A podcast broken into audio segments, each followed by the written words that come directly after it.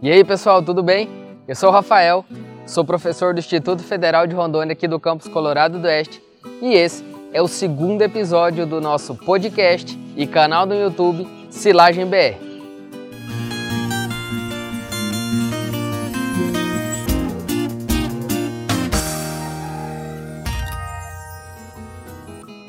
Nesse segundo episódio, nós vamos falar sobre os tipos de silagens. E como convidado, nós temos o professor Tiago Fernandes Bernardes. Ele é professor associado na Universidade Federal de Lavras. Ele é graduado em agronomia pela mesma universidade. Ele tem mestrado e doutorado pela Unesp com um período sanduíche na Universidade de Turim, na Itália. Ele tem um pós-doutorado pela Exalc USP e outro pela Universidade da Flórida todos, todas essas suas especializações dentro da área de conservação de alimentos. Então, o professor Tiago é, sem dúvidas, é um dos principais é, pesquisadores, uma das principais autoridades no assunto de conservação de alimentos no Brasil e no mundo inteiro. Nesse bate-papo de hoje, a gente vai falar sobre os diferentes tipos de silagens, as pequenas diferenças no processo de produção dessas silagens. Então, acompanhe a gente aqui no, no bate-papo que vem pela frente que tem muita coisa boa por aí. Lembrando que se você estiver assistindo a esse vídeo pelo canal do YouTube, você também pode ouvir o conteúdo no nosso podcast. E se você estiver ouvindo o nosso podcast, a gente também tem o canal no YouTube que você pode é, complementar isso que você está ouvindo aqui, assistindo o vídeo por lá.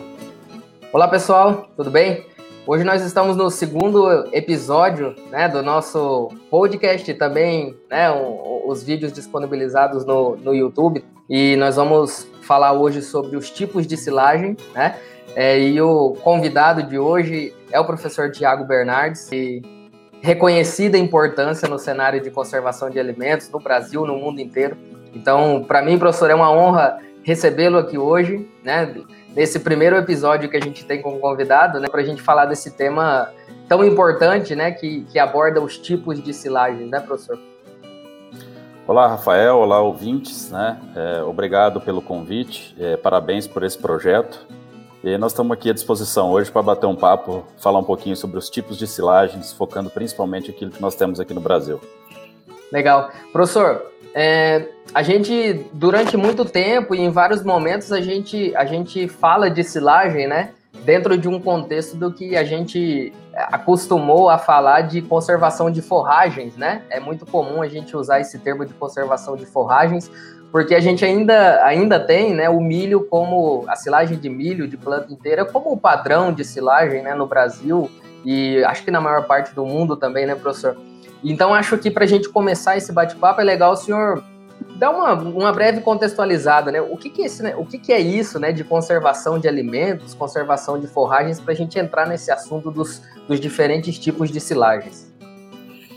É, eu, eu no, nos últimos anos eu tenho é, eliminado a, a, o termo, né, ou o título conservação de forragens, eu passei a adotar conservação de alimentos, né, uhum. como como linha de pesquisa, como é, título dos tópicos das minhas disciplinas, porque nós, é, num passado recente, começamos a, a conservar mais grãos, né? E, e, também num passado recente começamos a conservar o que nós chamamos de silagem de ração total, ou seja, a mistura de todos os ingredientes. Então, atualmente no Brasil e no mundo, nós não estamos produzindo somente silagem proveniente de forragem, né, ou proveniente de fibra. Então, pelo fato de nós termos outros tipos de silagem é, que foca grãos, ou a mistura de forragem com grãos, ou a mistura de todos os ingredientes, fibra mais concentrado, nós temos denominado aí, então conservação de alimentos, né? Esse, esse, esse assunto, né, quando a gente fala conservação de alimentos, né, professor, e não só conservação de forragens, né, porque quando a gente conserva só o grão, né, ou quando a gente conserva, por exemplo, no milho só algumas partes da planta, é, a gente não está mais falando, vamos dizer assim, única e exclusivamente de um alimento volumoso, né? É claro que tem fibra, mas não, às vezes não se caracteriza como, como um alimento volumoso, né, professor? Mas independente do, do tipo, né, de se a gente ensilou a planta inteira ou o grão, é, todo, todo o processo de ensilagem, né, ou qualquer tipo de silagem que a gente vai produzir, é, atua com um princípio de conservação, né? É, explica para a gente mais ou menos na ensilagem, né? Qual que é o principal, ou qual é o princípio de conservação que atua nesse processo? Ok. Bom, na conservação de alimentos nós temos dois é, principais é, princípios, né? O primeiro é o da anaerobiose, criar um ambiente de anaerobiose, de ausência de oxigênio, né? Esse é o, é o, é um, é o principal objetivo.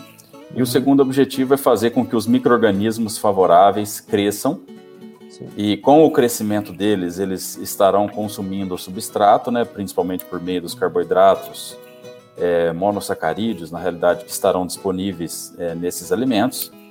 E aí transformarão esses substratos em ácidos, e principalmente ácido, ácido lático, que é o ácido mais forte produzido, o principal ácido de uma silagem de um alimento conservado. E aí então ocorre a queda do pH. Então a associação da ausência de oxigênio, da anaerobiose, né, com a presença dos ácidos num pH, num pH inferior a 4 ou próximo de 4, uhum. são os princípios básicos né, que gerem a, a conservação de alimentos. Sim. E então é, é, a gente até vai discutir né, bem detalhadamente ao longo dessa temporada, né, com outros convidados em outros episódios. A gente vai detalhar bem né, esse, esse processo de conservação, mas num primeiro momento né, é importante a gente fazer essa, essa contextualização, né, para quem estiver nos ouvindo ou estiver nos assistindo, né? Professor, entendendo então esse princípio, né, que passa pela conservação por meio de, de ácidos orgânicos, né, uma conservação que o ambiente é modificado para que aquele material seja conservado, né? E isso independe se é planta inteira, se é grão.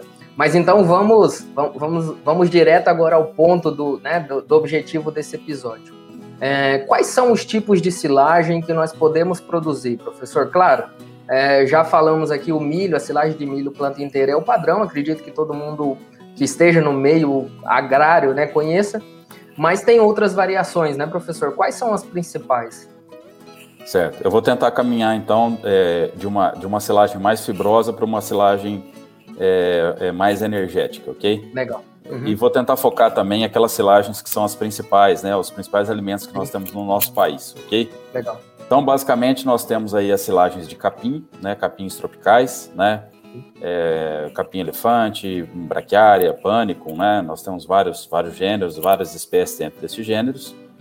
É, que são silagens onde nós temos uma presença basicamente de como mais folha e é uma silagem que, que traz principalmente para os animais aí é, como principal nutriente fibra, né?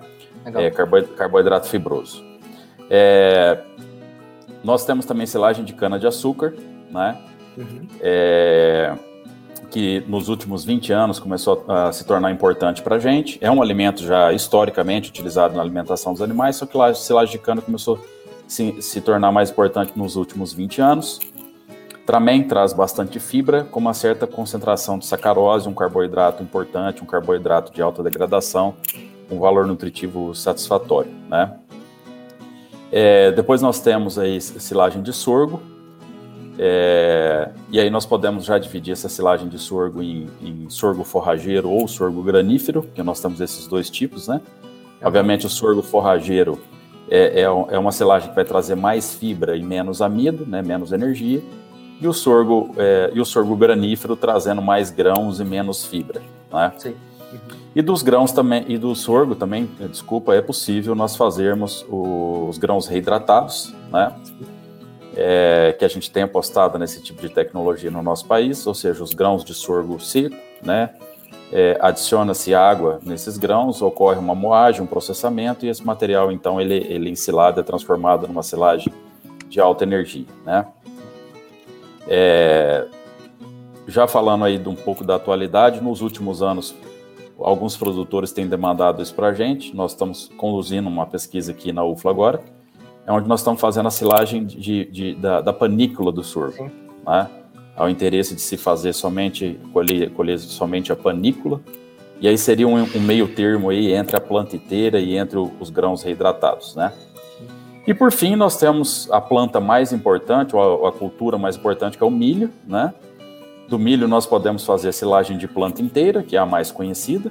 Sim. E, inclusive, como planta inteira, nós podemos ter variações na altura de corte, né? Então, podemos ter um corte convencional com cerca de 20 centímetros em relação à altura do solo. Podemos ter o que a gente chama de silagem de corte alto, né? onde corta-se em torno de 50 a 60 centímetros em relação à altura do solo. Uhum.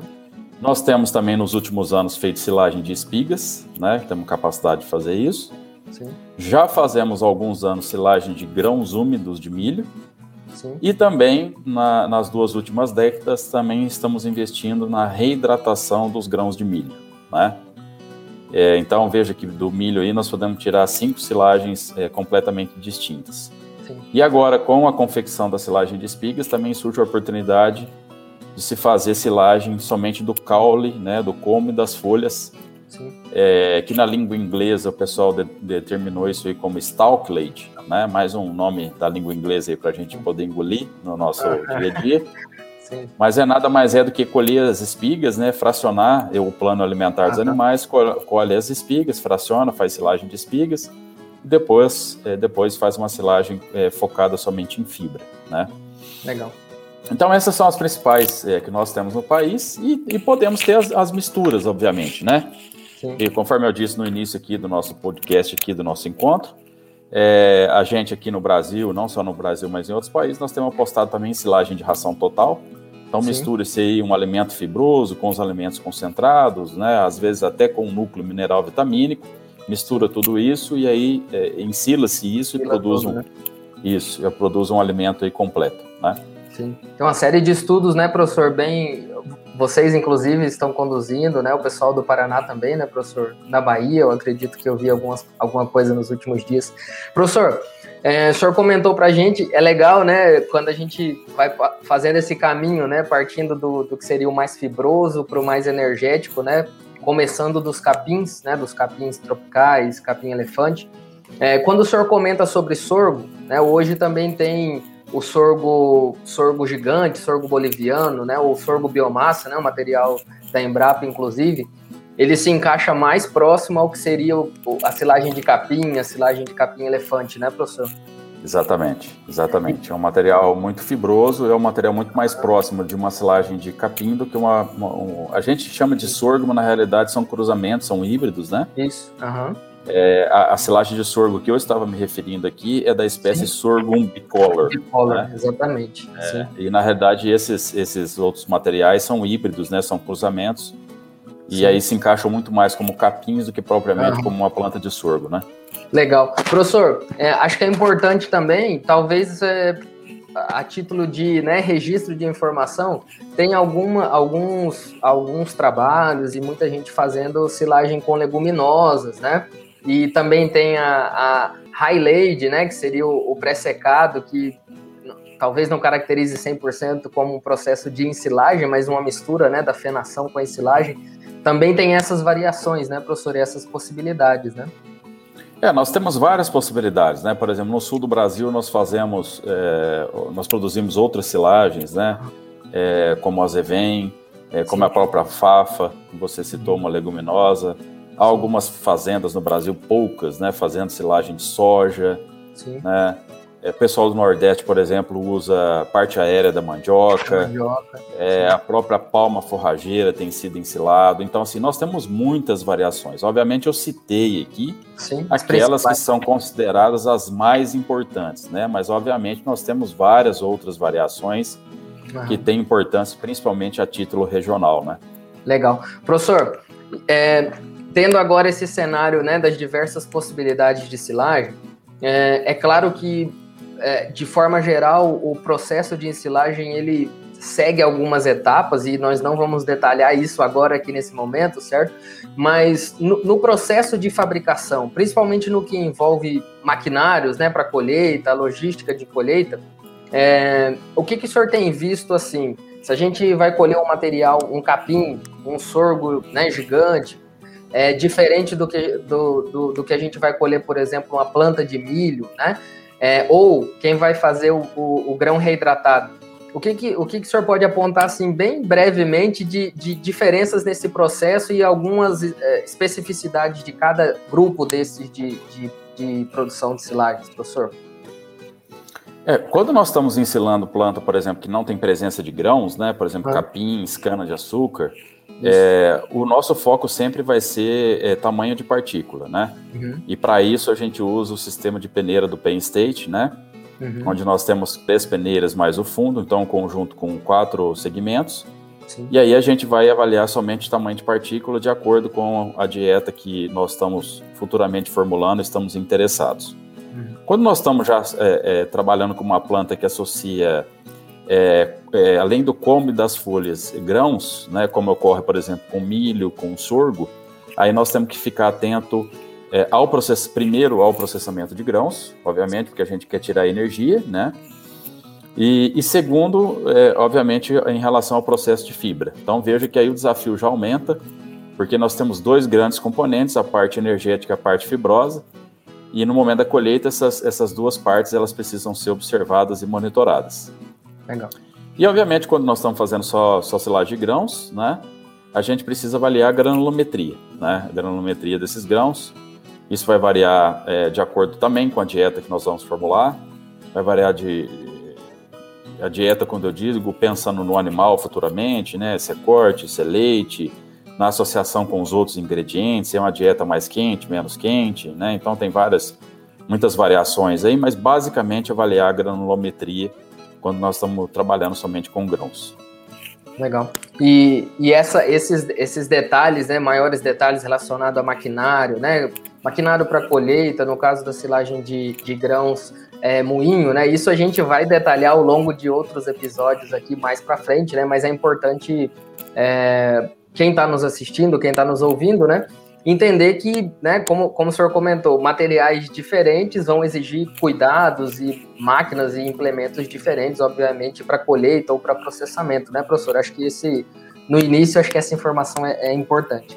Professor, caminhando já para o terço final aqui do nosso bate-papo, é, o senhor comentou sobre é, é as diferenças de, de, uma forma assim, vamos dizer, bem básica, né? Falando de fibra e energia, a diferença desses, desses materiais, da, dessas diferentes silagens. Também de uma forma bem resumida, professor, claro que nós não vamos aqui discutir a formulação de uma dieta em si, certo? Mas de uma forma resumida, o que, que, que, que o senhor tem visto no dia a dia das fazendas é, de aplicação, de uso dessas silagens nos diferentes sistemas de produção, né? Por exemplo, silagem de capim, né? Silagem de grão reidratado. É claro que isso não é amarrado, né, professor? É, é óbvio que não é amarrado, mas de forma geral, como que o senhor vê o encaixe dessas diferentes silagens na, no, nos diferentes sistemas de produção com, com, bovinos? Correto. Nós temos dois levantamentos é, bastante recentes, é, um feito com fazendas leiteiras e outros fazendo, é, o outro levantamento foi feito com confinamentos de gado de corte. Uhum o de, de, vacas leiteiras um pouco mais antigo, publicado em 18, e o de, com confinamento nós terminamos agora em 2021. É, basicamente, é, planta inteira de milho é a silagem mais importante para os dois sistemas de produção, tanto uhum. para o leite quanto para o corte. Ah, é a principal fonte de fibra é, é nesses dois nesses sistemas. Né? Depois nós temos aí, é, em segundo lugar, vamos dizer assim, em termos de importância, planta inteira de sorgo também para ambos os sistemas, né? O leite às vezes usa planta inteira de sorgo para uma dieta de recria, né?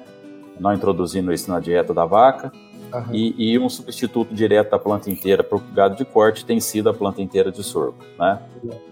Depois a, aparecem, obviamente, depois ocorre uma série de variações, né? O corte varia muito mais, porque há uma, há uma opção muito maior de variações. Depois vem as silagens de capim para o corte, vem a própria silagem de cana, vem cana fresca, uhum. né? É, acaba aparecendo feno também, não é aquele feno propriamente dito, aquele feno de alta qualidade, mas são resíduos que as fazendas de gado de corte aproveitam.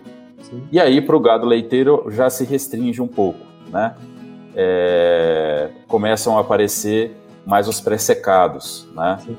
E a gente também tem ido numa tendência de tirar um pouco de feno e partir um pouco mais para o pré-secado. Uhum. E aí nós começamos a ter então um pré-secado de aveia, um pré-secado de azevém, um pré-secado até de um Tifto 85, então. de um Corticross, né? Sim.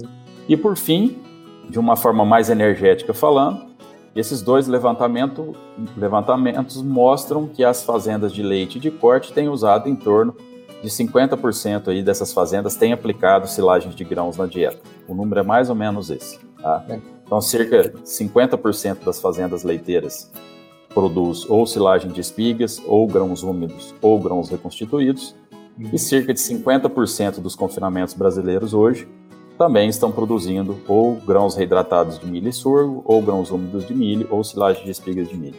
Tá? Basicamente, é, é, é, esse, essa distribuição que nós temos, nós temos tido aí nas dietas desses, desses dois sistemas. Sim, professor, uma, uma curiosidade, né, já que o senhor comentou sobre a, a Snaplade, né, a silagem de espigas, é, o, o, uso, o uso dela, então, nesse, nesse último levantamento mais atual que o, que o senhor fez, já já está bem, vamos dizer assim, bem disseminado, o uso já está bem, bem amplo, né? É, quando comparado a talvez uns cinco anos atrás, né, professor? Um número, Não, inclusive, que nos, nos surpreendeu, uhum. porque entre esses 50% de confinamentos né, que usam alguma silagem de grãos, é, ela já representa hoje é, um pouco mais de um terço. Legal. Tá? É, e isso distribuído, né, os outros dois terços distribuídos para grãos úmidos e grãos reconstituídos. Então, é a tecnologia mais recente é, entre essas três e que apareceu aí principalmente nos últimos 5, 7 anos e que já hoje tem aí um terço ou um pouquinho mais de um terço já da dieta nesses confinamentos. Legal, é, é importante, né, professor, a gente ver principalmente essas silagens, é, é, vamos dizer assim, todas excluindo aí as silagens de grãos, né, é, a importância da prestação de serviço, né, professor, na, é, atendendo aí grande parte né, do país já hoje em dia com, com, um pouco mais de facilidade, né, o que possibilita o produtor ter essa flexibilidade, né, de às vezes ter um, uma área de capim na propriedade e colher para silagem, né, ou fazer um plantio de sorgo é, ou, ou até mesmo de cana, né, eu acho que a prestação de serviço contribui muito para, inclusive, essa difusão, né, professor, do, do, dos mais diversos tipos de silagens, né, Acho que esse, para a gente fechar, eu acho que é legal, né? São, não dá para a gente ficar falando, né, professor, assim, ah, qual é a vantagem e a desvantagem de uma, né? O que, que ela tem de, de qualidade ou não, porque cada uma pode entrar, né, em um sistema de produção atendendo aquilo que se espera, né, professor? É, exatamente. É, é, pegando um gancho aí do início da sua fala, graças aos prestadores de serviço, nós temos essas variações. Né? O assunto hoje aqui é tipos de silagens e a gente consegue ter tantas variações assim graças a eles. Exato. É. São eles que apostam num equipamento de 2 milhões, 3 milhões de reais para poder prestar serviço e levar esses tipos de variações para a gente. E, obviamente, é, não há melhor silagem, né? Todo mundo quer ouvir essa resposta. Sim. Ou não há o melhor alimento, não há sempre a melhor dieta ao melhor para aquilo que se encaixa para sua fazenda em termos de logística, nutricional, econômico, treinamento da mão de obra, capacidade de produzir esses alimentos, né? Isso. Eu acho que essa, essa mensagem é interessante para a gente finalizar, né, professor? Professor, queria agradecer muito a, a sua participação aqui com a gente. Realmente um, uma honra muito grande tê-lo aqui conosco nesse segundo episódio né, do, do podcast e também do canal no YouTube. Né? Acho que é muito importante essa participação do senhor, falar um pouquinho com a propriedade que, que o senhor tem sobre o assunto. Muito obrigado mesmo. Sou eu quem agradeço mais uma vez, Rafael, parabéns pelo, por esse projeto, um novo projeto aí, né? Sim. E obrigado a todos os ouvintes, ok? E, e, contem sempre conosco aqui no Departamento de Zootecnia da Universidade Federal de Lavras. Nós estamos aqui sempre de, de braços abertos para recepcioná-los, ok? Muito obrigado. Legal. Obrigado, professor. Assim a gente fecha o segundo episódio, já pensando no terceiro episódio, que nós teremos a participação do Dr. Luiz Gustavo Núcio, que vai falar para a gente um pouquinho sobre as silagens no Brasil e no mundo. Se você estiver gostando do nosso conteúdo, acompanhe aqui o nosso podcast e também nos acompanhe no canal do YouTube e fique por dentro sempre que a gente publicar algo novo para vocês.